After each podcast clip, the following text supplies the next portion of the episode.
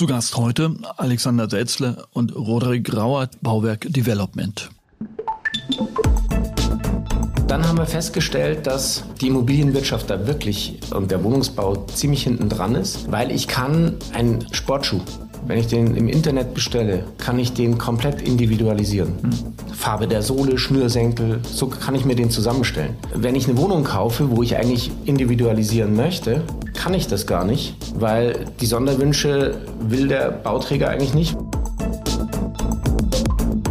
Wenn ich mehr CO2 äh, emissioniere, als ich es darf, habe ich die sogenannten Stranded Assets. Wir werden mit unserem Projekt nie stranden. Weil der einzige Punkt, der uns quasi stranden lässt, ist der Energieversorger momentan, weil der mhm. noch nicht sauber genug ist. Ja. Aber spätestens, wenn ich da eben den Switch wieder mache über die Anbindung, über den Strom zu einem ökologischen Anbieter, ist das Thema bei unseren Projekten erledigt.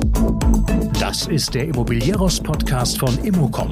Jede Woche Helden, Geschichten und Abenteuer aus der Immobilienwelt mit Michael Rücker und Yvette Wagner.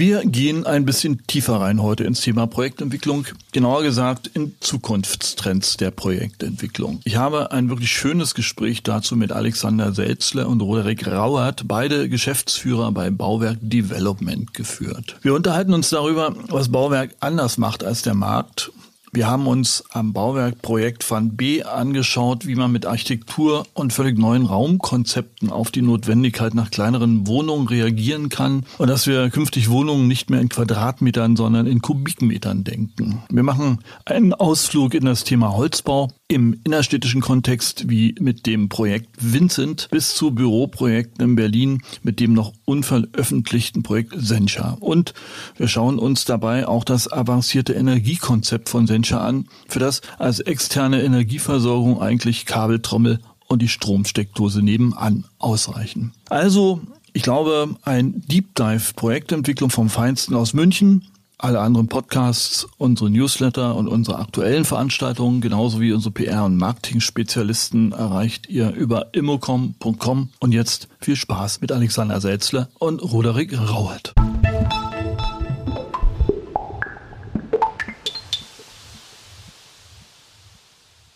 Alexander und Roderick, äh, bin hier bei Bauwerk Kapital, freue mich sehr. Äh, wir wollen heute mal versuchen, ein Deep Dive äh, Projektentwicklung für die Zukunft zu machen. Dafür haben wir uns verabredet. Ähm, und wir haben auf die Website geguckt, das sieht alles ganz gut aus. Ja, wir planen, entwickeln und vermarkten visionäre Konzeptimmobilien, geschaffen für das Leben, Arbeiten und Wohnen im Morgen. So, das klingt schon mal ganz gut.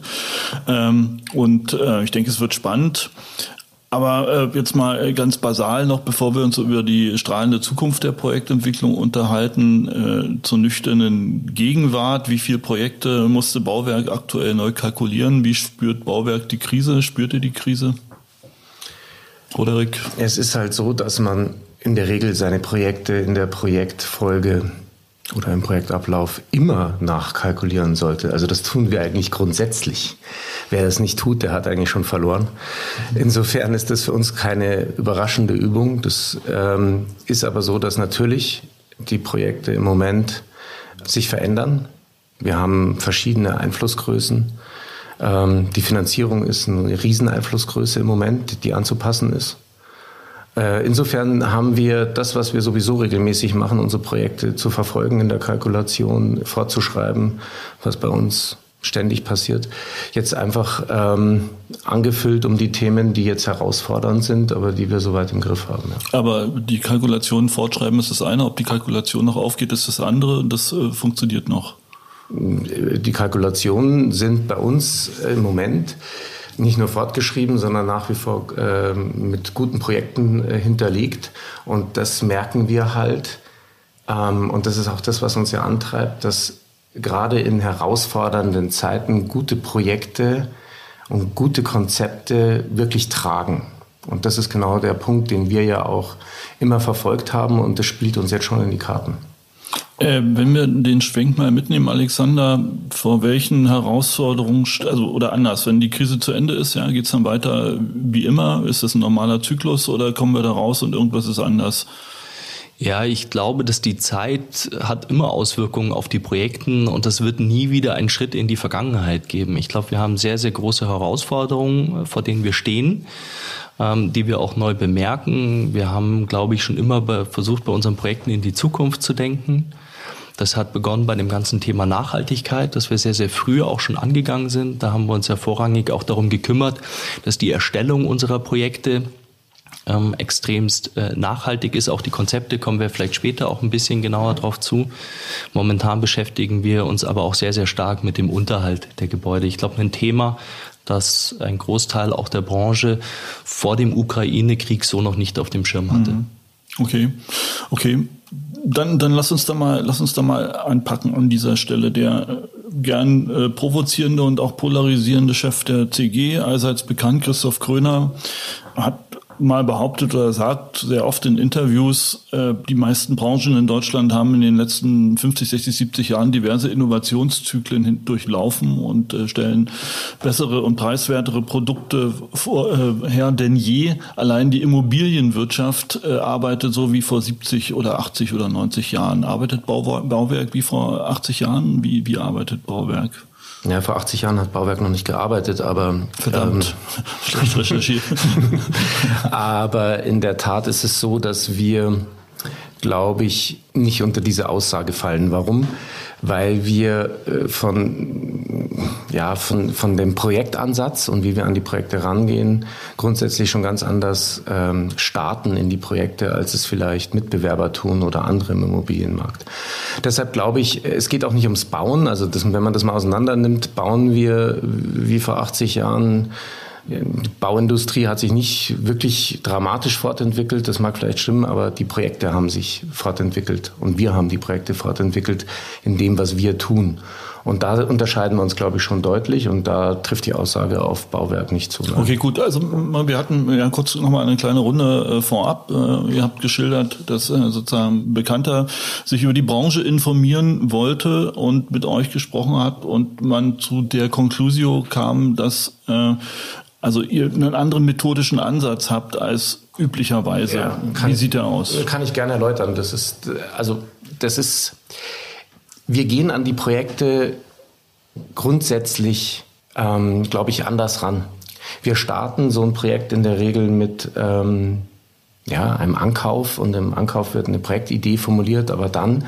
Ja, nicht besonders überraschend. Ja, das ist noch völlig natürlich und der normale Ablauf. Aber wenn wir dann das Projekt starten, bevor der Architekt überhaupt irgendeinen Strich zeichnet, gibt es bei uns im Haus einen mehrtägigen Workshop und dieser Workshop ist besetzt mit allen Disziplinen, die an so einem Projekt mitwirken und darüber hinaus eben, also Haustechnik, der Architekt, aber eben auch bei uns aus dem Haus Marketing, ähm, Finanzierung ist sitzt dabei, ein bunter Strauß, eben auch Trendforscher, Soziologen. Okay. Und das ist ähm, dann ein Workshop, in dem wir uns dem Produkt nähern, weil das Produkt steht bei uns im Mittelpunkt. Und wenn wir uns dem Produkt nähern, dann tun wir das darüber, den Ort zu verstehen, an dem das Projekt entstehen wird, die Zielgruppe ähm, aber eben auch, was muss so ein Objekt ähm, für die Umgebung leisten, in der das Objekt entsteht. Eben auch, was muss so ein Objekt energietechnisch heute können. Und wir müssen ja heute, wenn wir so ein Projekt starten, dann wird es in drei Jahren im Markt sein. Beim Wohnungsverkauf ein bisschen früher, aber es wird dann ja erstmal projektiert. Und also müssen wir eigentlich sehr weit vorausdenken. Und das haben wir mit den ähm, Projekten, die wir machen, immer getan. Und das entsteht eben in genau so einer Art zu arbeiten, ein Projekt zu starten, äh, indem man sich darüber klar wird, was man da tut. Und wie gesagt, bevor der Architekt einen Strich zeichnet, ähm, wird es klar definiert. Und dann kriegt der Architekt eine klare Maßgabe, ein Raumprogramm, was er zu zeichnen hat. Ähm, und dann starten wir äh, auch in diesem Workshop schon in Themen, die die Haustechnik betreffen und ähnliches, nämlich brauchen wir überhaupt eine, eine, eine Klimaanlage, brauchen wir eine Kühlung. Ähm, all das wird da schon festgelegt, mhm. so dass alle Fachplaner, alle Disziplinen Hand in Hand ein Produkt entwickeln. Okay. Von Anfang an. Ach, habt ihr da, gibt's da ein Raster oder äh, wo dann die Haken dran gesetzt werden? Also wir machen das natürlich jetzt nicht zum ersten Mal, sondern wir machen das eigentlich seit Beginn unserer Projekte immer so. Und natürlich gibt es dann eine gewisse Routine, dass wir gewisse Dinge einfach abfragen. Das beginnt eben schon mal bei der Definition der Zielgruppe, geht dann hinüber in die baukonstruktiven Themen. Wie sieht das Ganze aus? Eben Raumtiefe, Zuschnitte. Brauchen wir eher Zweizimmerwohnungen, Dreizimmerwohnungen? Welche Anforderungen gibt es an die Wohnung? Ist das Thema Homeoffice noch aktuell? Ja oder nein? Wie funktioniert das mit familiengerechten Wohnungen? Wer ist der Single? Wie verhalten sich diese Personen. Das geht dann insofern auch um das Thema Gemeinschaftsbereiche. Brauchen wir diese Gemeinschaftsbereiche an dieser Stelle? Ist wirklich ein Flatscreen im UG, ein, ein Kinoraum, ist das wichtig oder nicht? Das sind dann auch so Punkte, die wir teilweise wiederum auslagern und dann nochmal gesonderte Befragungen zu machen. Es geht um das Thema, was bewegt die Leute gerade, wo sind die Sorgen der Leute, wie nehmen wir denen auch die Angst. Also und all dieses Thema eben aus unterschiedlichsten Ebenen, ähm, aus unterschiedlichsten Ebenen beleuchtet. Das heißt, wir machen am Anfang immer, wie der Roderix gerade schon angesprochen hat, das Team sehr, sehr groß, um dann gezielt die einzelnen Themen durchzuarbeiten und dann auch im Projekt widerspiegeln zu lassen. Bevor da reingeht, hat sich da, wenn ihr so eine Planungsphase jetzt anseht, im Vergleich zu vor fünf Jahren zum Beispiel, was verändert? Was hat sich da verändert? Gibt es da tatsächlich irgendwelche Trends, die, die sich äh, sichtbar niederschlagen? Ja, ich glaube, es gibt schon die, den ganz, ganz großen Trend. Ich überziehe es mal mit dem Begriff Nachhaltigkeit. Mhm. Nachhaltigkeit klingt so ein bisschen wie äh, Weltfrieden. Das kann alles und nichts sein. Genau. Aber im Großen und Ganzen ist das schon so der, das Kernthema.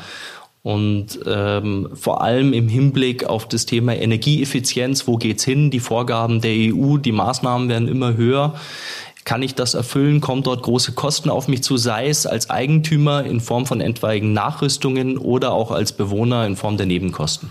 Was wir, was wir gesehen haben, ist, es gab so, ein, so, so, so, eine Linie, die die verschiedenen Punkte abgebildet hat. Wir hatten steigende Preise für Wohnraum, also musste man Wohnraum kompakter machen, ihn mit mehr Funktionen belegen. Das war lange Zeit ein oder in der Anfangszeit ein Thema, wo, wo der klassische Wohnungsbau angefangen hat und wir auch angefangen haben, Grundrisse neu zu denken, ganz andere Raumkonfigurationen mhm. zusammenzustellen wurde dann angefüllt durch das Thema eben ja Nachhaltigkeit im, im ersten Schritt das Thema äh, Energieeffizienz mhm. klar aber eben auch mit welchem Material baue ich mhm. ja also wie kann ich CO2 sparen in der Konstruktion wo, kam dann zu den Themen wie schaffe ich Flächeneffizienz dann dazu und jetzt ähm, kommt natürlich auch noch dieses Thema dazu, dass man ähm, sich irgendwo im städtischen Raum bewegt und wie ist so ein Thema sozial verantwort, also sozial verantwortlich zu platzieren, so ein Objekt. Das kommt mhm. jetzt eben auch mhm. dazu. Mhm. Okay. Ähm, das heißt, korrigiert mich, normalerweise ist ja so, dass ne, Grundstücksankauf, Projektidee und der Architekt legt los und dann folgt der Rattenschwanz. Das heißt, bei euch ist der Architekt dann eher der ist äh, Partner in einem Team und hat vielleicht nicht die herausgehobene Rolle wie in anderen Projekten, aber er ist an, der, ähm, an dem Punkt, schon gefordert, weil er muss bei uns leidensfähig sein. Gut, das ist ein, guter, ein gutes Stichwort. Ja. Stichwort lautet nämlich Van B. Äh, ein, ein Projekt, ja. ein Spitzenprojekt von euch in München, kurz vor der Fertigstellung. Äh, Van B steht für äh, den Architekten Ben van Berkels, ja, der nun, sagen wir mal, erstmal nicht für seine Leidensfähigkeit, sondern eher für seinen Dievenstatus bekannt ist. Ja. Und wenn man auf eure Webseite geht, dann sagt er dort auch ganz selbstbewusst, äh, Van B wird eine Hauptrolle in der zeitgenössischen Architektur Münchens spielen. Wie, wie, wie kann er das machen, wenn er das fünfte Rad am Wagen ist und eure Marktforscher von intakt angeben? Nee, so ist es ja eben nicht, sondern er ist Teil eines Teams, eines gleichberechtigten Teams. Und da muss man sagen, ist also äh, Ben ganz anders vielleicht in unserer Wahrnehmung, als das so nach außen wirkt, nämlich gar keine Diva, überhaupt nicht. Und auch sein ganzes Team übrigens nicht. Sondern, das ist bloß sein Marketing sozusagen. Das weiß ich nicht, ob das sein Marketing ist. Ich kann nur sagen, wie wir mit ihm arbeiten. Und das ist ähm, ganz spannend. Der arbeitet nämlich schon anders nochmal als deutsche Kollegen. Wieso? Ähm, Behält die Termine? Nein es geht ja nicht um Termine, es geht darum, wie arbeite ich und wie nähere ich mich so einem Produkt. Und äh, der, Gehen wir erstmal an die Arbeitsweise von, von dem Büro ähm, und Ben. In diesem Workshop haben die intensiv mitgewirkt. Hm. Und was die können ist, auf diese ganzen Punkte unglaublich gut reagieren. Die haben einen unfassbaren Output an Entwurfsideen. Okay. Das heißt, wenn wir gesagt haben, wir wollen ähm, das so und so in dem Team, wir, wir brauchen die Grundrissgrößen, dann kam immer nicht ein, ein, ein Grundriss und jetzt habe ich das Problem gelöst, sondern es kam der Anstoß, das Projekt auch noch weiterzudenken. Und es kam halt nicht ein Entwurf, sondern es kamen 20 Entwürfe zu den Grundrissen. Hm. Und immer optimiert und immer abgestimmt mit damit das, damit das, damit das. Das ist ein unglaublicher Fluss, in dem die arbeiten. Das sind die auch so gewöhnt. Das ist nicht so statisch, wie, wie, wie deutsche Kollegen das machen. Und das macht richtig Spaß. Dazu kommt, dass die sich eingelassen haben auf dieses ganze Thema Entwicklung. Wir haben ja auch Ben van Berkel unter anderem deswegen gewählt, weil die, äh, dieses Objekt in der Infanteriestraße deswegen so, so spannend ist, äh, auch äh, für uns im Ankauf spannend war, weil an der Stelle, da stand ja früher die Designschule, Architektur möglich ist in München. Okay. Also München ist ja von der Architektur schon besetzt und wenn ich mit so einem Objekt, das wie, wie, wie ist besetzt München von Architektur? Ja, also als, für die nicht München als, als, als steinerne Stadt, in dem in der Architektur eben schon auch gerne in, in eine gewisse Linie in einer gewissen Linie gesehen wird. Also ich kann jetzt so ein, so ein Van B nicht an jeder Stelle in der Stadt, glaube ich, durchsetzen. Okay. Und an der Stelle in der Infanteriestraße wussten wir, ist Architektur, die auch polarisiert, möglich. Das war auch ein Grund, warum wir dieses Grundstück gekauft haben und mit dem, mit der Haltung auch Ben van Berkel gewinnen konnten. Ihr habt gesagt, und äh, das ist auch der, auf der Website schön geschildert, ihr habt dort sehr avancierte Raumkonzepte und äh, in euren, ich sag mal, äh, vorlaufenden ähm, Projektsitzungen oder, oder, oder, oder, oder Produktformungen ähm, habt ihr den Trend bemerkt, zur Flächenverminderung und zur Steigerung der Effizienz von Flächen. Wie schlägt sich das im Van B nieder? Genau, lass mich da noch ein Stück weit vorher einhaken. Warum haben wir Ben van Berkel genommen? Nicht nur, weil der jetzt irgendwie da eine tolle Architektur hinstellt, sondern weil die auch den Raum nochmal anders mitdenken. Und wir gesagt haben, diese Trends ähm, zu ähm, Thema, wie macht man eine Wohnung effizient, sind in den Niederlanden einfach noch viel krasser schon umgesetzt. Mhm. Als Beispiel, man kann in Niederlande Wohnungen kaufen, gar nicht mehr nach Fläche, sondern nach Volumen. Ach echt? Ja, und äh, die sind dann eben überhoch und dann kann ich da eine Galerie reinbauen. Okay. So wie ich es selber will und bezahle aber nach Volumen und nicht mehr nach Fläche. Also das heißt, da ist die Währung der Kubikmeter, nicht richtig. der Quadratmeter. Ja, richtig. Und wir haben gesagt, das interessiert uns sehr und haben deshalb auch Ben van Berkel ausgewählt, weil wir ähm, gesagt haben, wir wollen uns das anschauen, sind dann nach äh, Amsterdam gefahren und haben Beispiele besichtigt. Äh, also A haben wir natürlich das Büro besichtigt, weil wir wollten die kennenlernen. Dann waren wir mit denen natürlich auch äh, unterwegs, haben Projekte uns angeschaut und haben äh, versucht zu verstehen, was die machen. Und vor allem machen die das weltweit. Die sind auch stark in Asien. Die sehen die ganze Welt, okay. die wir nicht sehen und setzen es eben mhm. in so einem offenen, äh, geprägten Land wie den Niederlanden eben auch ganz anders um. Weil wir wissen ja alle, in den Niederlanden wohnt man anders. Also ja, die, Nämlich? Keine, keine Gardinen, man, sitzt, man, man lebt auf der Straße, man hat einen ganz anderen Bezug zur Öffentlichkeit. Und ähm, da sind EG-Wohnungen direkt an der Straße völlig normal. Okay. Was in Deutschland äh, die Genehmigungsbehörde zu verhindern sucht, wahrscheinlich weil sie es selber noch nicht verstanden hat. Mhm. Aber genau, dann sind wir dahin, haben uns das angeschaut und haben das auch studiert und das ist auch in den Workshop mit eingeflossen. Und das war ein Grund auch, warum wir gesagt haben, wir wollen mit Enfant Berkel, mit UN Studio da arbeiten. Und das ist jetzt die nächste Frage, wie beschreibt man stilistisch von B? Es ist auch außen ablesbar, was das Haus innen kann. Also wenn man sich die Fassade anschaut, dann sind, ist diese Fassade eben geprägt von Erkern, in denen ich sitzen kann, wie in Baumwipfeln sitzen kann. Das ist aber eine unglaubliche Qualität für den Innenraum, mhm. gerade bei kompakten Wohnungen. Und das mhm. ist eben genau das, was das Haus eben zeigt. Und was anders ist in der Denke, eben auch bei Ben van Berkel oder UN Studio als bei Kollegen, die wir sonst, mit denen wir sonst arbeiten. Da wird sich dann der Fassade gewidmet. Mhm. Dieses Haus ist entstanden von innen nach außen. Aha, okay. Und das ja. ist eine ganz andere Herangehensweise. Mhm. Äh, deutscher Architekt möchte dann immer eine Fassade haben am Ende und wird viel über Fassade gesprochen. Und ähm, dieses Haus lebt von innen nach außen und trotzdem ist es eine tolle Fassade geworden. Mhm. Und das glaube ich, und jetzt, wenn man jetzt mal reingeht in das Objekt, jetzt gehen wir mal gedanklich rein, ähm, haben wir damals untersucht, was muss so ein Haus können. Und wir haben uns ja schon in den Projekten vorher gefragt, wo geht der Trend hin? Was, was erwarten die Menschen zukünftig von ihrem Zuhause? Und dann haben wir festgestellt, dass die Immobilienwirtschaft da wirklich und der Wohnungsbau ziemlich hinten dran ist, weil ich kann ein, ein, ein Sportschuh, wenn ich den im Internet bestelle, kann ich den komplett individualisieren. Hm. Farbe der Sohle, Schnürsenkel, so kann ich mir den zusammenstellen wenn ich eine Wohnung kaufe, wo ich eigentlich ja individualisieren möchte, kann ich das gar nicht, weil die Sonderwünsche will der Bauträger eigentlich nicht, weil die kosten Geld und, und sind und anstrengend nerven. und nerven. Ja. ja. Kostet auch einfach Geld, äh, Bauablauf, so. Also kann ich nicht individualisieren. Also haben wir uns gefragt, wie, der Anspruch zu individualisieren sollte aber erfüllt werden. Wie kann ich das machen? Ähm, und dann haben wir sogenannte Plugins entwickelt. Plugins sind Möbel, die verschiedene Aufgaben wahrnehmen können. Und dann haben wir ähm, überlegt, wie wir das machen können und haben ähm, damals den Vitra Campus besichtigt und sind dann ins Gespräch gekommen, haben uns auch die Möbel da angeschaut und konnten dann mit, äh, mit einem Unternehmen äh, gemeinsam die Plugins entwickeln. Man muss sich das so vorstellen.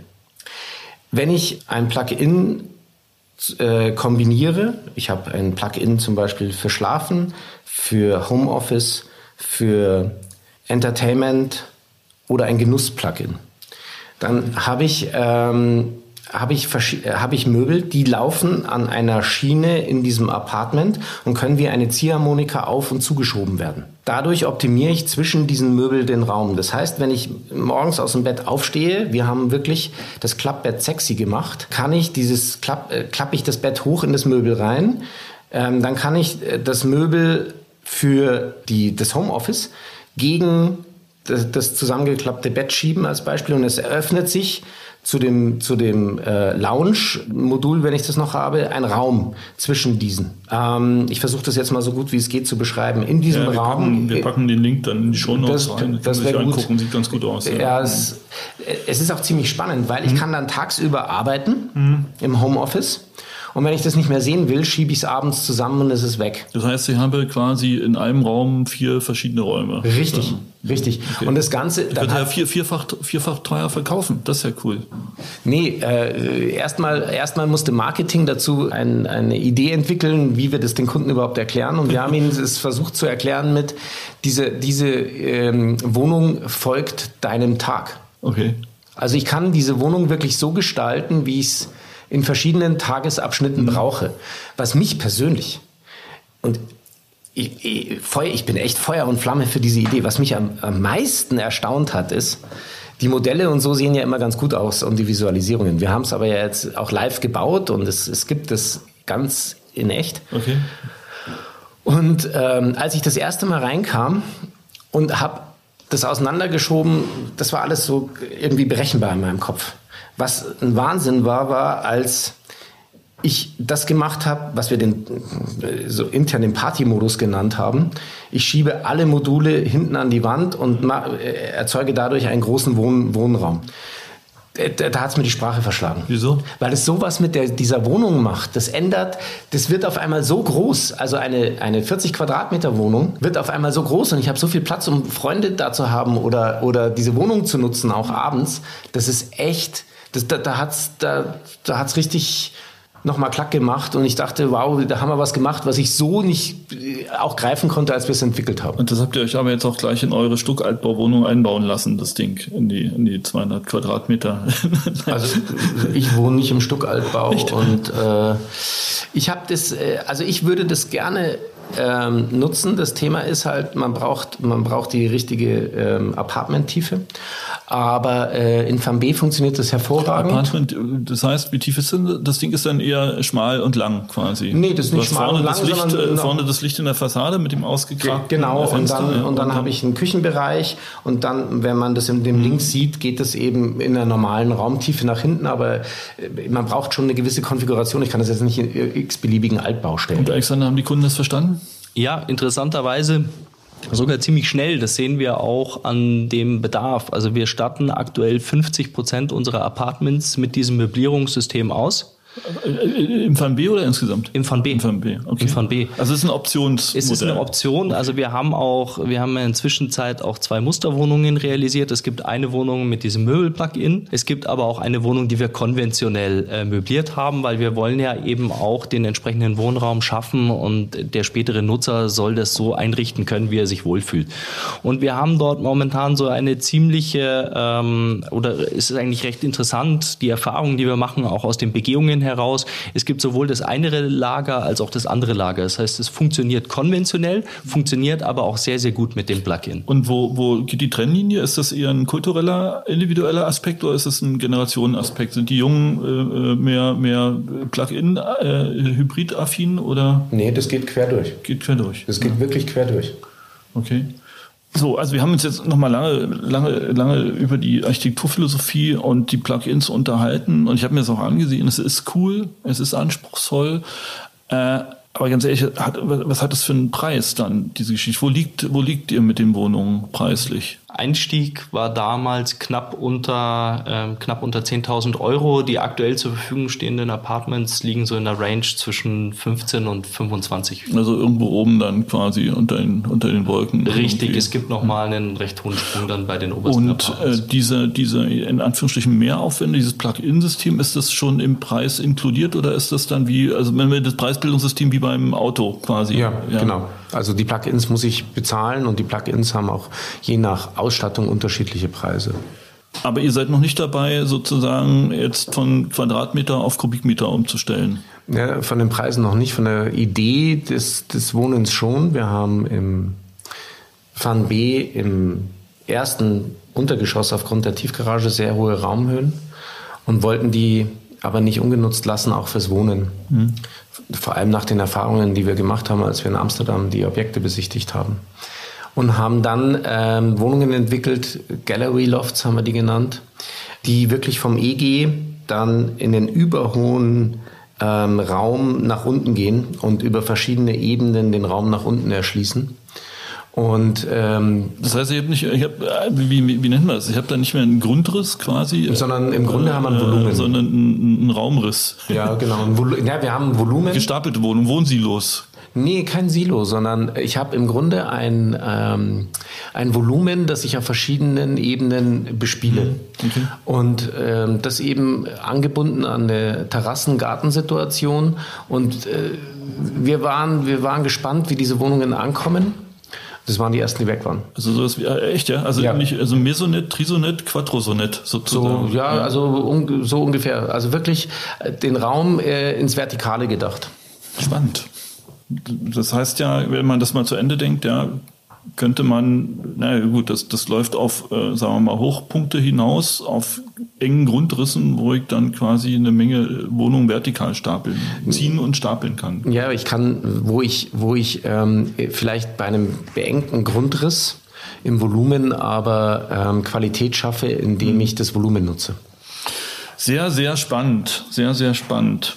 Wir haben uns jetzt ein bisschen verplaudert bei Van, Van B, aber ich finde es extrem spannend. Wir wollten ja, ich komme nochmal drauf zurück, mal durchdeklinieren, wie Bauwerk Zukunft ausbuchstabiert. Ja. Ähm, ihr habt ein zweites, wie ich finde, spannendes Projekt, äh, heißt Vincent, auch mitten in der Innenstadt. Was ist das? Maxvorstadt? Nee, irgendwie so. Äh, Vinzentsviertel. Vinzentsviertel, da klar. kommt auch der Gut, Name, da kommt der Name in, in Neuhausen. Äh, und es ist, es ist, habe ich gelesen, dass laut Eigenwerbung das erste Holz-Hybrid-Ensemble im innerstädtischen München. Äh, warum ist das so bemerkenswert? Das Gesamtprojekt ist, glaube ich, sehr bemerkenswert, vor allem auch für uns als Bauwerk. Wir haben das Projekt im Jahr 2019 angekauft Und wir haben im Rahmen dieses Workshops sehr, sehr schnell auch das Thema eben der Nachhaltigkeit äh, genauer beäugt. Wer, wer, und, wer, wer fordert das ein? Warum, warum muss das nachhaltig ja, sein? Wir haben das, das alle Thema, wollen, wir haben, die Investoren. Nee, wir haben es in der Vergangenheit uns immer wieder angeschaut. Wir sind ja auch von der Ausbildung her beides Architekten. Mhm. Wir haben immer wieder Schnittpunkte gehabt, auch zum Holzbau. Es war immer wieder die Überlegung, gibt es nicht mal ein Projekt, wo wir ein, ein Holzgebäude realisieren können? Aber es hat nie die Zeit gepasst. Es war schwierig, unter den Finanzierungsbedingungen ein Holzgebäude hinzustellen und auch von der Zielgruppe als warum, Abnehmer. Warum schwierig? Weil zu teuer oder? Ähm, weil die Beleihungswerte schlechter sind beim Holzbau. Ah, echt? Weil Warum? es teilweise, weil die, ähm, die Sorge besteht, dass ein Holzhaus vielleicht schneller abbrennen könnte als ein konventionelles Haus. Ich glaube, das ist ein altes Vorurteil. Kommen wir Eigentlich ja, ne? Brandschutz, später. Holzfassade, öh, schrecklich. Ja, also ich durfte ja in meinem Leben, bevor ich entwickelt habe, auch Gutachter sein bei einer Bank. Und ähm, kann nur sagen, die Okay. haben halt ein Problem mit der Restnutzungsdauer ähm, die sie da einsetzen und das Verständnis, dass das halt ein Gebäude ist, das wirklich auch so richtig steht und nachhaltig ist. Das haben die Bankgutachter aber mittlerweile verstanden. Gut, aber Vincent, ja. Genau, ich erinnere mich auch dran, also auch damals 2019, das waren auch bei uns ziemlich hitzige äh, Diskussionen. Es ist ja nicht so, dass sich alle zusammentun, alle die gleichen Interesse haben und wir dann einmal runterschreiben, dieses Projekt entwickeln, sondern wir haben wirklich ernsthaft diskutiert, wollen wir jetzt das ernsthaft angehen, unser Mhm. erstes Holzhaus? Ähm, und bei einem, da waren sich von Anfang an alle einig, wenn wir so ein Thema angehen wollen, dann wollen wir es auch richtig angehen. Also dieses grüne Feigenblatt, jetzt machen wir mal ein bisschen Holz oder wir machen es genauso wie konventionell und klatschen ein bisschen Holz dran, das wollten wir alle nicht. Und ähm, damals gab es auch diesen Beschluss von uns, dass wir jetzt an der Stelle Vollgas geben wollen. Und das war eine Zeit, in der haben uns ja auch viele belächelt, viele Konkurrenten, weil in dieser Lage, mitten in einem gebauten Viertel, warum macht ihr da ein Holzhaus? Es bietet doch nur Schwierigkeiten, es ist ähm, deutlich komplexer in der Realisierung und ihr bekommt es doch auch so verkauft. Aber es war von Anfang an der Anspruch, hier neue Maßstäbe zu setzen wie wir es schon so oft getan haben, auch in der Vergangenheit. Und ähm, bei uns heißt es ja immer in der Firma intern das Rockstar-Prinzip. Sorge in den guten Zeiten für die schlechten Zeiten. Und ich glaube, das ist auch das, was uns momentan hier durchrettet durch die, durch die Zeit. Wieso? Weil damals schon 2019 absehbar sein äh, oder absehbar war, dass der Holzbau das Thema Energieverbrauch, das Thema Begrünung eines, ein ganz, eine ganz zentrale Rolle spielen wird in der Zukunft. Äh, Aber jetzt mal also konkret, wie viel, wie viel Holz steckt denn im Vincent drin? Äh, 100 Prozent? Nee, ist ein Holzhybrid. Nein, wir haben dort ein Holzhybridgebäude. Wir haben versucht, dort den Holzanteil möglichst hoch anzusetzen. Wir haben dort im Schnitt circa 25 Prozent Ist es, ist es viel? Ist das eine Benchmark? oder? 25 Prozent ist für ein Holzgebäude auf der grünen Wiese sehr, sehr wenig. Okay. Wir haben auch andere Projekte, da haben wir einen Holzanteil von über 75 Prozent. Ja, wir haben aber hier für ein Gebäude, das mitten in der Stadt steht, mit einer dreigeschossigen Tiefgarage, die wir in der heutigen Zeit einfach nicht aus Holz bauen können. Bitte, wie so drei Geschosse Tiefgarage? In der Vergangenheit, In der Innenstadt? War, äh, in der Vergangenheit gab es auf diesem Grundstück eine Hochgarage. Diese Hochgarage war mit äh, Dienstbarkeitsstellplätzen belegt mit 150 Stück und diese 150 Stück müssen wir auch in unser neues Objekt noch mal integrieren. Wir haben versucht. Aber ist doch Wahnsinn. Ich meine, wer, wer, wer, das bezahlt doch der Wohnraum mit dann zum Schluss. die es ist so oder? bei uns, ich Ist ja glaube, da irre. kann man, kann man auch offen drüber sprechen. Ein Stellplatz bei uns in der Erstellung, wenn ich mal alles dazu rechne, einschließlich Planung, Finanzierung, kostet ungefähr äh, 70.000 Euro. Im Verkauf äh, liegt ein Stellplatz bei uns momentan bei 60.000 Euro. Also wir subventionieren quer. Äh, Und das, das will die Stadtverwaltung so im grünen, rot-grünen München. Ähm, ob sie es will oder nicht, ich glaube, ähm, es bestand kein großes Interesse daran, die Stellplatzanzahl oder an, an der Stelle nochmal deutlich zu reduzieren. Hm. Und, aber die sind voll, die Stellplätze. Also mit mit Autos, nicht mit Fahrrädern. Ja, das ist ja, sind Stellplätze, die für andere Bauvorhaben also nachgewiesen werden Ja, mussten. okay. Hm. Die sind schon genutzt.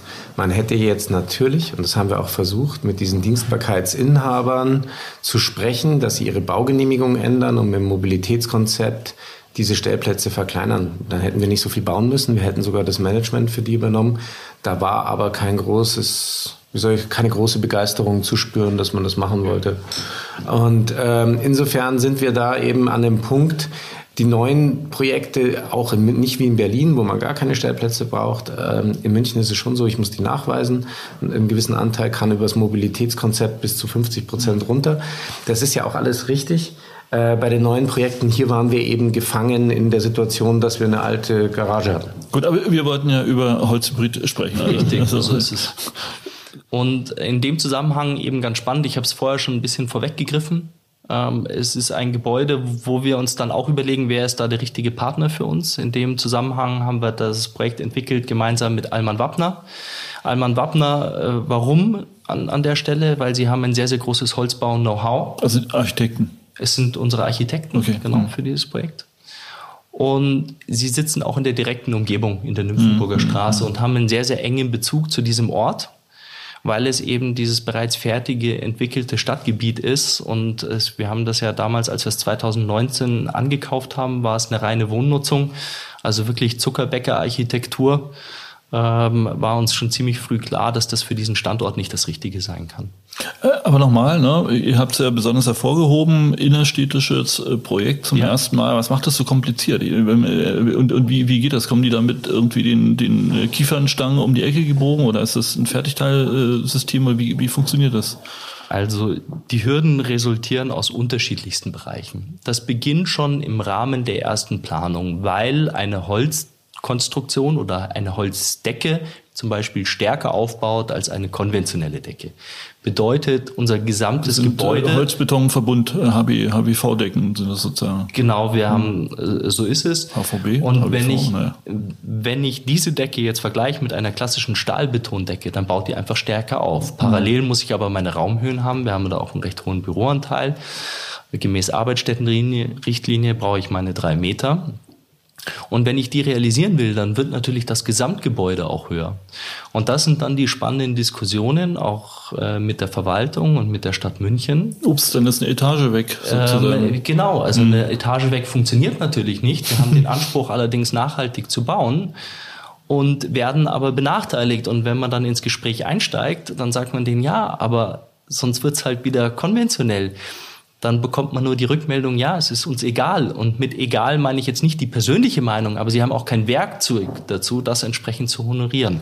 Das heißt, das ist schon mal der erste Beginn, bevor ich überhaupt anfange zu bauen. Da geht es allein mal nur um das Baurecht und das Bauvolumen. Mhm. Dann ist es so, dass der Holzbau auch teilweise deutlich stärker aufbaut in den Materialstärken. Das heißt, ich verliere an der Stelle nochmal Wohnfläche und Effizienz. Und auch da sagt man natürlich, ja, wir bauen gern nachhaltig. Es wird auch das ganze Projekt Vincent. Wir erhalten da keinen einzigen Euro Förderung, sondern wir versuchen es wirklich hier zu zeigen, auch, dass man so ein Projekt hinstellen kann, ohne jede Förderung. Aber ich hätte ja zumindest die Fläche, die mir verloren geht, irgendwo wieder on top oben drauf, dass man zumindest keinen Verlust macht. Die Baukonstruktion selbst ist nämlich Und auch schon geklappt. teurer. Ähm, beim Vincent hat das sehr, sehr gut funktioniert. Mhm. Wir durften auch etwas tiefer ins Erdreich reingehen. Mhm. Wir haben dadurch quasi keine, kein, kein Quadratmeter mehr vermarktbare Fläche gewonnen, aber wir konnten dadurch auch die Holzkonstruktion komplett mhm. durchziehen. Mhm. Ich glaube, was man, was man noch verstehen muss, ist, so ein Holzgebäude funktioniert am besten in einem Raster. So, wenn man Architektur in München studiert, ist das erste Semester immer Holzbau, da lernt man das, ja. äh, Holzbau. Der, der, Holz, Tod, der Tod der individuellen Architektur. Holzbau immer im Raster. Hm. Ist so. Jetzt habe ich aber natürlich bei einem innerstädtischen Gebäude einen historischen Stadtgrundriss, hm. dem ich folgen muss. Und das ist die Herausforderung. Das heißt, wir bauen eigentlich jetzt kein wirklich, also kein Holzhaus im Sinne von vorgefertigtes Raster, sondern ein wirklich sehr großes Zimmermannshaus. Echt? Ja.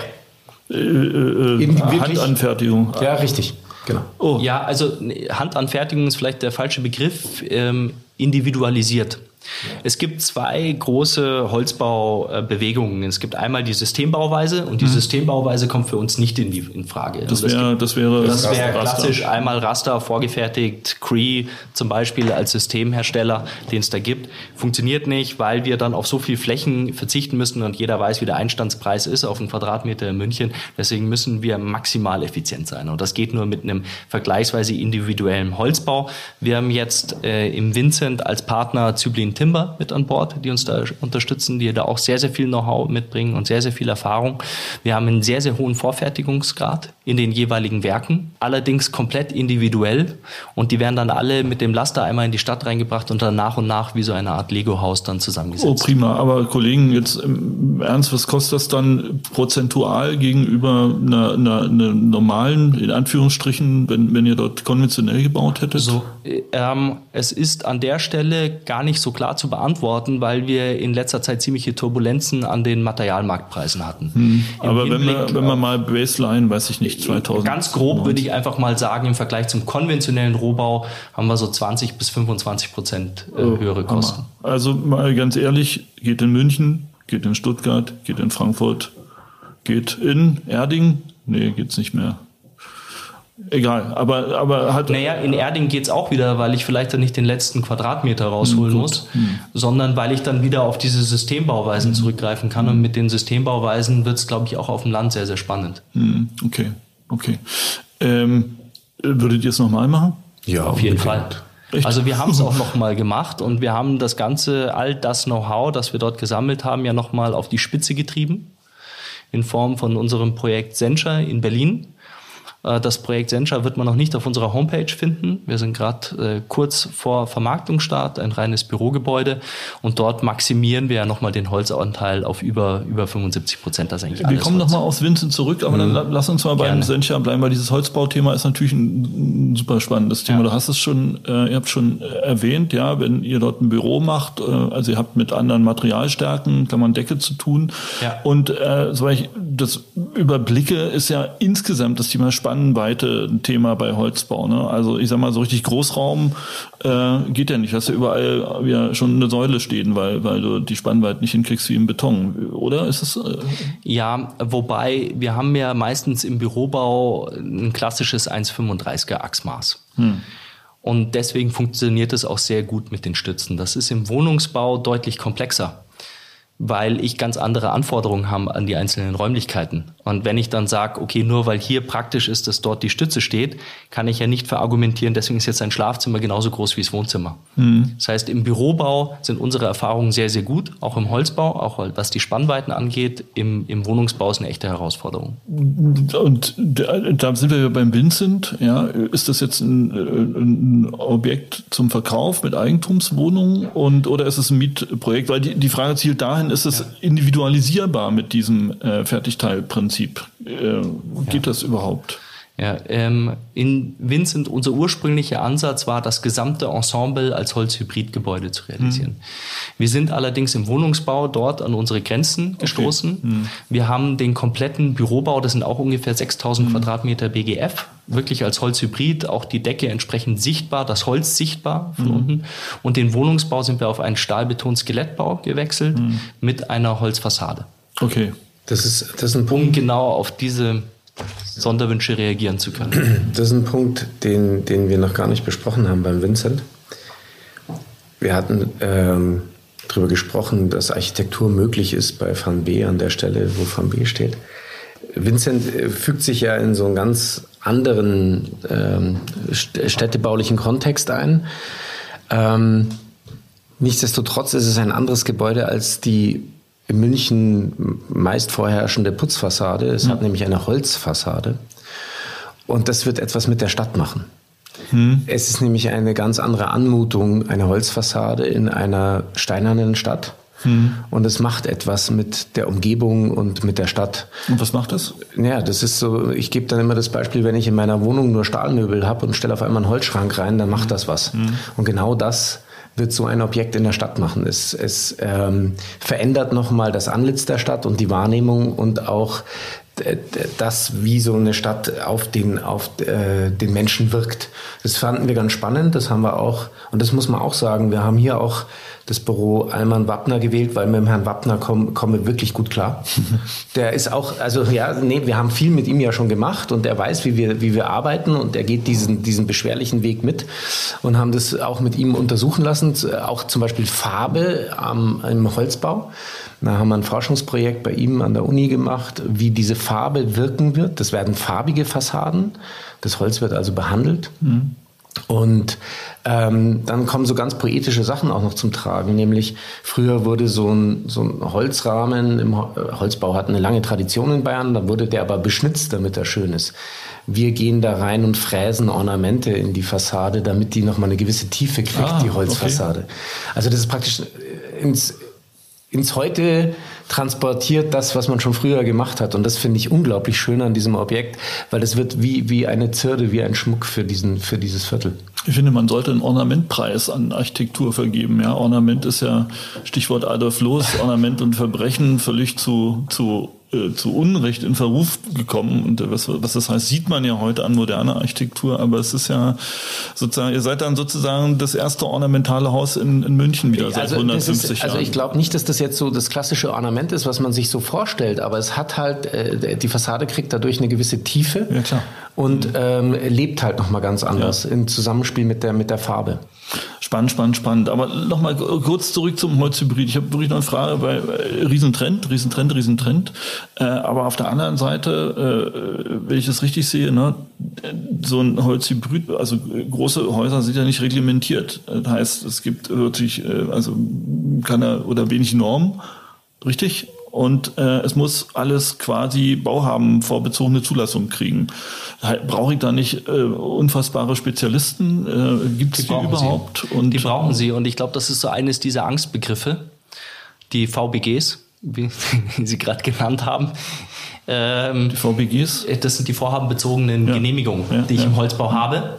Es gibt ja dort gerade große Bemühungen, das, den ganzen Prozess zu vereinfachen und die Details auch zu normieren. Da sind wir momentan noch nicht. Wir werden dort unterstützt von der TU München, was diese VBGs angeht. Und dieses Know-how lassen wir dort bei den Architekten einfließen.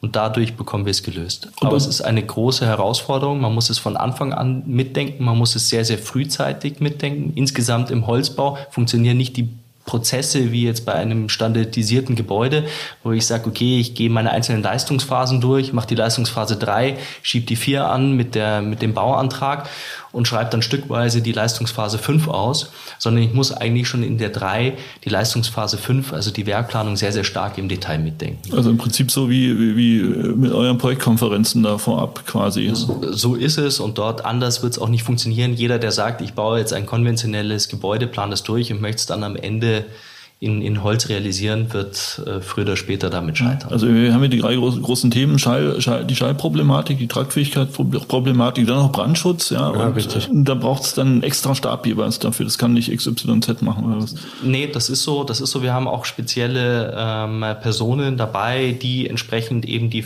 Erfahrungen haben, sei es eine TU München, sei es aber auch beim Brandschutz. Wir haben ja die gleichen Auflagen wie beim konventionellen Bau. Ganz interessant ist ja auch, dass wir am Ende sogar teilweise deutlich besser dastehen. Tatsache, ja. Weil wenn die Holzfassade brennt nicht besser als äh, eine ordentliche ja, die, die Holzfassade. Styroporfassade. Okay. Nehmen wir jetzt einfach mal eine Holztrennwand äh, zwischen mhm. zwei Räumen. Äh, wie funktioniert das Ganze? Es gibt einen gewissen Abbrand, der wird berechnet, sagen wir, die ist jetzt 20 Zentimeter stark, dann verglühen die ersten 5 Prozent und die bilden eine Art Isolierschicht und mhm. schützen den Holzkern an dieser Stelle. Mit dem Ergebnis, dass der Nachbarraum vergleichsweise kühl bleibt. Wenn ich eine Stahlbetonfassade habe oder eine Stahlbetonwand, dann wird die innerhalb von kürzester Zeit extrem heiß und es fängt im Nachbarraum mhm. äh, das Brennen an. Mhm. Aber genau dieses Abbrandverhalten, über das wir gerade auch gesprochen haben, von dem Holz geht natürlich auch wieder zu Lasten erstmal der, der vermarktbaren Fläche. Mhm. Und äh, das, das habt ihr in Berlin mit dem Sencha äh, wie lösen können? Es wird halt teurer. Uns wird äh, der Markt nimmt's an. Oder baut ihr das spekulativ mit dem Sencha eigentlich? Oder mhm. ist das echt? Mhm. Oh. Und wie ist die Vermietung? Wir werden jetzt in die Vermietung starten. Okay. In Berlin brauchen Baugenehmigungen halt ein bisschen länger. Holzbau ist das, sagen wir mal, hat weckt das eine eine bevorzugte Investorennachfrage? Kriegt er mit, also ganz platt gesagt, ist, äh, kriegt er das Ding besser verkauft im Forward-Deal als äh, ein normales Gebäude? Das ist, doch, das ist doch die spannende Frage, auf die ich jetzt auch schon gewartet habe, weil das ist ja wirklich ein Thema, das, das man, gedauert, das man ja. diskutieren muss. Ja, warum? Äh, ich meine, viele haben ja gesagt, als wir mit Vincent gestartet sind, schon, warum tut ihr euch das überhaupt an? Warum, also warum, warum macht ihr das? Mhm. Es ist ja fürs, für unser ganzes Projektentwicklungsteam auch eine riesen Herausforderung und da geht schon viel mehr Arbeit rein als, als in ein normales Objekt. Die müssen sozusagen Nerven aus Holz haben. Ja, die, müssen, die müssen, ja, nee, okay. die müssen vor allem, die müssen vor allem echt motiviert sein, das mhm. zu tun. Wir, wir machen das deswegen, weil wir glauben, dass das A ähm, einen sehr großen Stellenwert zukünftig haben werden und lieber beschäftigen wir uns früher damit dann äh, haben wir eine gewisse ähm, Rolle, die wir, die wir vorneweg schon einnehmen, schaffen das Know-how, was andere jetzt erst noch aufbauen müssen. Viele von diesen Beratern sind jetzt auch belegt. Also ihr setzt auf Holzbau. Holzbau ja, ist, ist ganz sicher. wird ein fester Bestandteil ja. sein. Marktanteil von, welchen Marktanteil wird Holz, Holz ja, mit, dem, mit dem Dekarbonatisierungsweg, der vorgegeben ist, wird der Holzanteil immer höher werden. Mhm. Das wird nicht das Allheilmittel sein, weil so viel geht gar nicht, aber es wird ein probates Mittel sein, um das in den Griff zu kriegen. Mhm. Okay. Und ähm, genau jetzt zu der Nachfrage. Wir, wir spüren an zwei Punkten, und das will ich auch ganz offen sagen, ähm, einen sehr positiven Effekt. A, in, ähm, fangen wir vorne an, in der Finanzierung. Also die Banken verstehen das jetzt schon und sie finanzieren diese Objekte gerne. Vielleicht also, sogar lieber als ein konventionelles Projekt.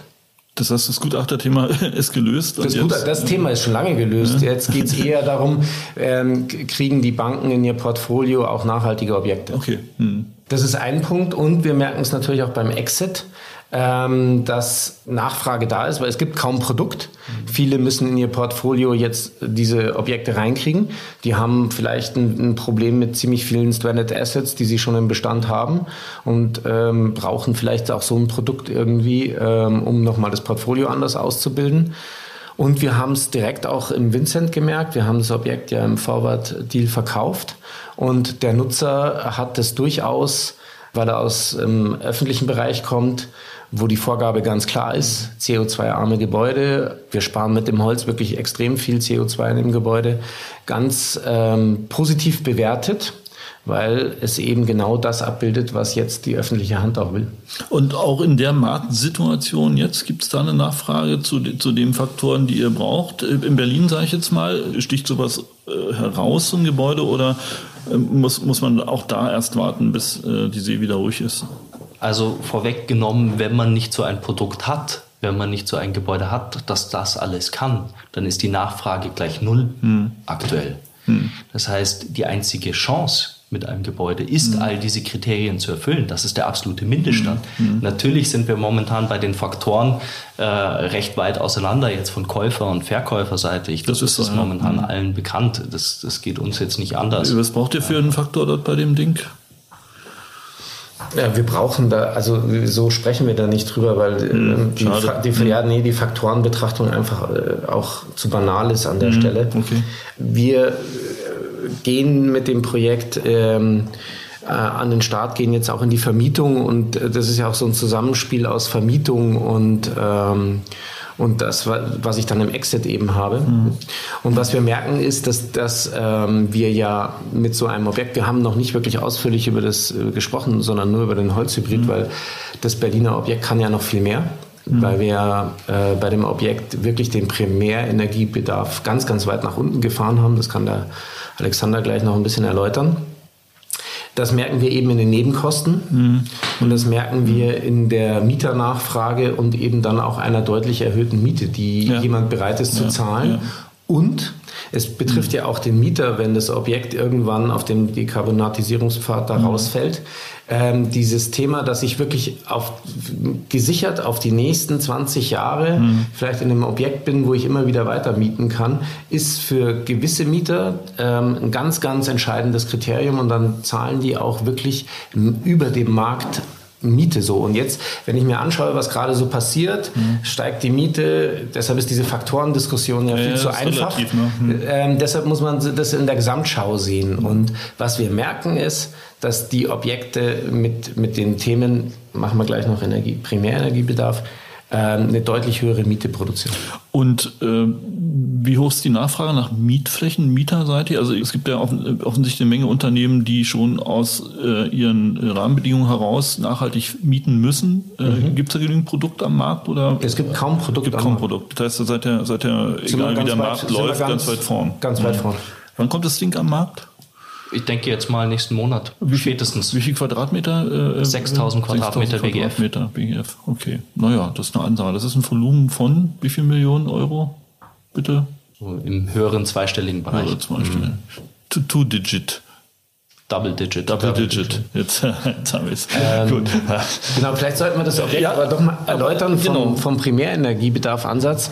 Und einleiten muss man dazu, glaube ich, sagen, so ein, so ein Objekt kann man nicht einfach darauf ausrichten.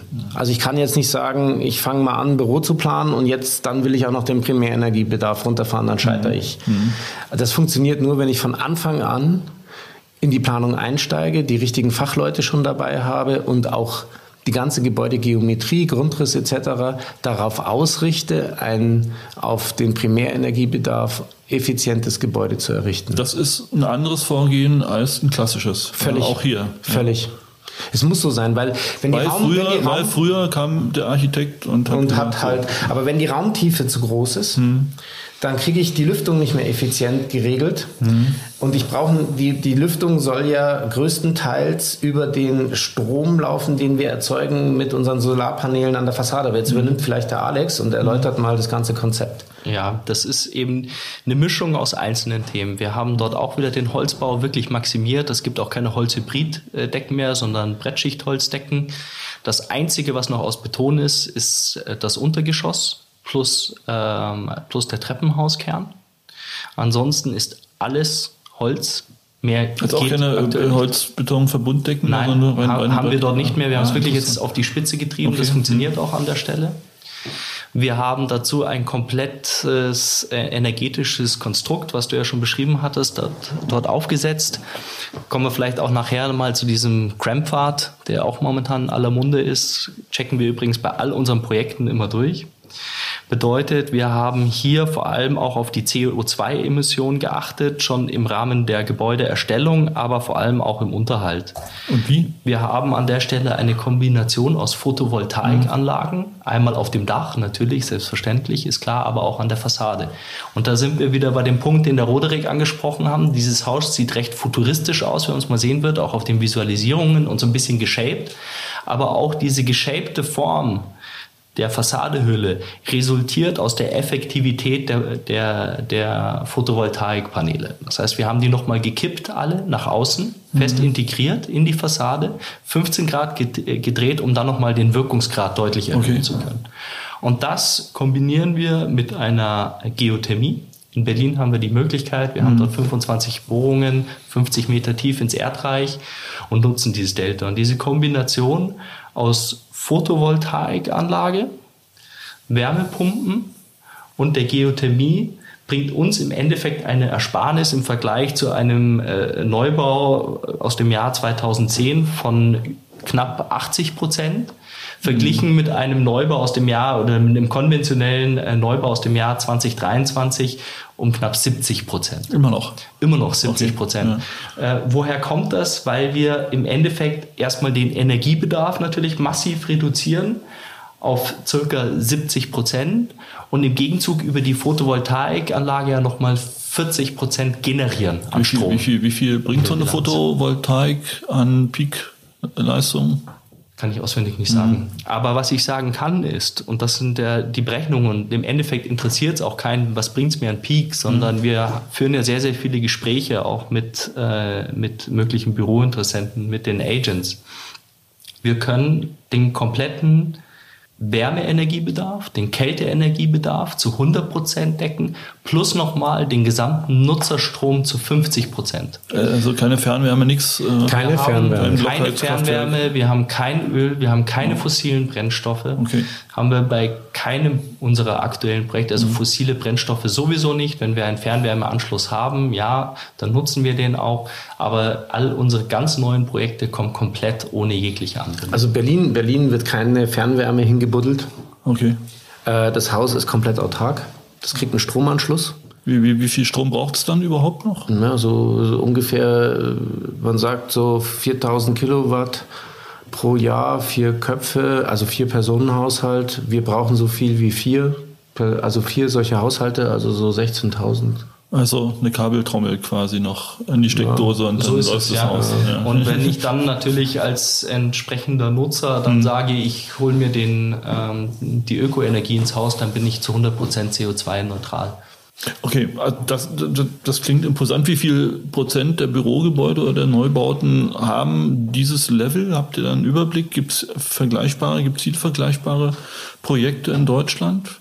Es wird mit Sicherheit das eine oder andere Projekt geben, die mhm. äh, auch dort so fortschrittlich sind, aber ich glaube, die lassen sich an einer Hand mhm. aktuell mhm. abzählen. Mhm. Also was uns, wir sind ja in den Markt gegangen mit dem Projekt und sprechen aktuell mit den mhm. Agents für die Vermarktung und was die uns zurückspielen, ist, dass wir in Berlin einzigartig sind. Tatsache, okay, mhm. gut, gut, das klingt gut. Das heißt, ja, da kann man schon mit einem Mietansatz rangehen und das, das, Ding das wird, wird, das, und, wird genau, das wird uns auch genauso wieder gespiegelt, auch von den Agents. Da sind ja. wir ja wieder bei diesem, vielleicht ist das der richtige Zeitpunkt, einmal kurz auf diesen Crampfad äh, zu sprechen zu kommen. Das ist ja resultiert aus dem Pariser Klimaabkommen. Wir wollen eine maximale Erwärmung von 1,5 Prozent. Krempfad vielleicht nochmal äh, ausgesprochen. Krempfad, was ist das? Egal, wir wollen maximale Klimaerwärmung. Ja, Carbon Risk Real Estate Monitor. Aha, super. So. Danke. Äh, das war also mal wieder das war, ein schönes Wort. Ich hoffe, ich habe jetzt keinen Fehler gemacht, ich bin ja. mir gerade recht, äh, recht sicher. So, und der zielt auf zwei Aspekte mhm. ab. Also der betrachtet die Immobilienwirtschaft. Wie muss ein Gebäude oder welche Anforderungen muss ein Gebäude erfüllen, damit es dieses Klimaziel einhält? Und mhm. daran wird alles gemessen, auch in allen Fonds. Der zielt auf zwei Punkte ab. Der erste Punkt ist der Energieverbrauch des Gebäudes. Wenn wir einen Neubau haben, dann sind die meistens effizient, das ist nicht so schwer. Das zweite ist der Dekarbonatisierungspfad. Bedeutet, jedes Gebäude muss in der Nutzung bis zum Jahr 2050 darf es kein CO2 mehr ausstoßen. Mhm. Und diesen Pfad begehen wir. Und wenn man sich unsere Projekte anschaut, die wir momentan in der Entwicklung haben, dann werden die das ist ja dieser bekannt, wenn ich über dieser Linie bin quasi, wenn ich mehr CO2 äh, emissioniere, als ich es darf, habe ich die sogenannten Stranded Assets. Wir werden mit unseren Projekten nie stranden. Mhm. Ja. Weil der einzige Punkt, der uns quasi stranden lässt, ist der Energieversorger momentan, mhm. weil der mhm. noch nicht sauber genug ist. Ja. Aber spätestens, wenn ich da eben den Switch wieder mache über die Anbindung, über den Strom zu einem ökologischen Anbieter, ist das Thema bei unseren Projekten erledigt. Das ist auch für alle Projekte, die wir momentan im Verkauf haben, der Fall. Also total evident, total beeindruckend. Meine kurze Nebenfrage, ja. Die eine oder andere größere Unternehmung widmet sich ja jetzt verstärkt dem Thema Bestand. Und wenn man Neubau, na, muss man sich ein bisschen anstrengen, aber man kriegt es hin. Das ist ja. der Beweis. Ähm, es gibt Kollegen, die sagen, Deutschland ist eigentlich fertig gebaut. So viel richtig viele neue Büroflächen brauchen wir nicht und graue Energie und hast du nicht gesehen. Wärt ihr auch in der Lage, solche Konzepte in Bestandssanierung zu implementieren? Macht ihr euch darüber Gedanken? Ist das ein Wachstums? Ja, wir haben das erste Objekt dafür schon gekauft. Oh, wo denn? In München. Ach, Tatsache. Ja. Ah, okay. Das ist genau das, ähm, graue Energie erhalten, hm. ähm, auf versuchen, so gut es geht, auf so ein Niveau äh, hochzurüsten. Hm und die Qualitäten, die in dieser grauen Energie drinstecken, ähm, wirklich zu nutzen. Okay. Weil besser als ein Holzgebäude ist natürlich noch ein bestehendes Gebäude Klar. zu nutzen. Ich fürchte, es wird ein Thema für einen neuen Podcast, weil wir haben schon eine ganze, eine ganze Weile miteinander, miteinander geredet. Das halten wir mal fest. Das wird aber tatsächlich, ja, und das ist ja eine interessante Nachricht, auch ein Thema für Bauwerk, äh, stärker in den Bestand zu gehen. Das ist in Dimensionen sozusagen. Das ist einfach so, wenn wir den Flächenverbrauch runterfahren wollen und wenn wir ähm, CO2 optimiert ähm, das, das betreiben wollen, dann ist die Entwicklung und Fortentwicklung des Bestandes mit Sicherheit äh, Fokus in den nächsten Jahren. Ja, das ist deshalb interessant, weil wir reden ja über die Projektentwicklung der Zukunft und offensichtlich äh, wird es einen erheblichen Marktanteil so. geben, der nicht mehr Neubau heißt, sondern sondern wirklich Bestandsoptimierung, mit dem Bestand umgehen und auch da ist es ja, also wir kriechen ja wirklich immer in die Gebäude bis in den letzten Zentimeter rein mhm. und wollen die verstehen.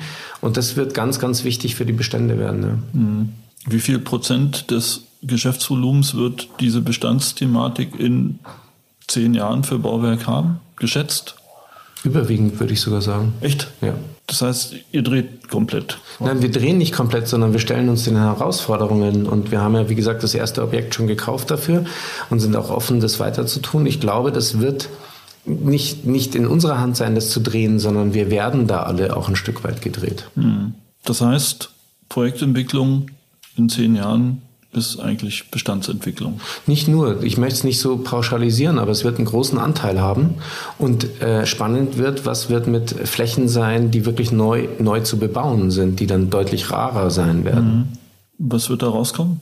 Ja, ich glaube, ein ganz anderes Preisgefüge für Neubauten. Mhm. Und, ähm, weil was mit eingepreist ist, weil die CO2-Bilanz von Zement und Beton mit drin steht. Ja, richtig. Okay. Hm. Und weil ich ähm, hm? es geht über die Knappheit. Über die Knappheit, genau. Mhm. Und ähm, weil man kann, man darf ja jetzt nicht einfach denken, dass man jedes Gebäude dann jetzt dann äh, hochoptimieren kann. Ja? Also es gibt auch Tragwerke, die funktionieren dann einfach nicht dafür. Es gibt äh, aus den 70er Jahren Raumhöhen, die nicht funktionieren. Mhm. Äh, das wird sehr, sehr spannend sein. Das haben wir auch schon mit verschiedenen Architekten besprochen, wie man in Zukunft daran geht und ähm, gewisse Baujahrsklassen schon unterscheiden kann und weiß, ja, da funktioniert das, da wird das schwierig. Okay.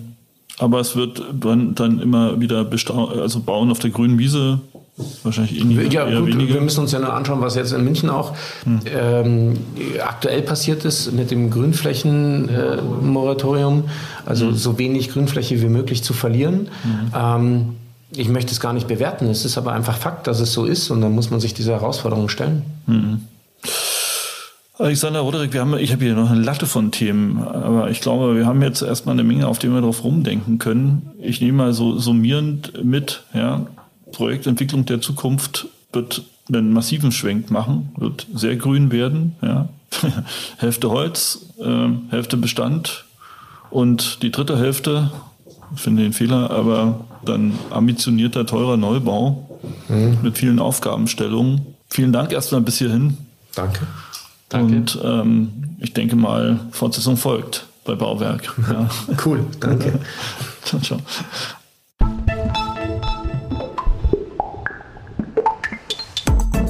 Das war der Immobilieros Podcast. Alle Folgen finden Sie unter www.immobilieros.de und überall dort, wo man Podcasts hören kann. Aktuelle News aus der Immobilienbranche gibt es unter www.immocom.com.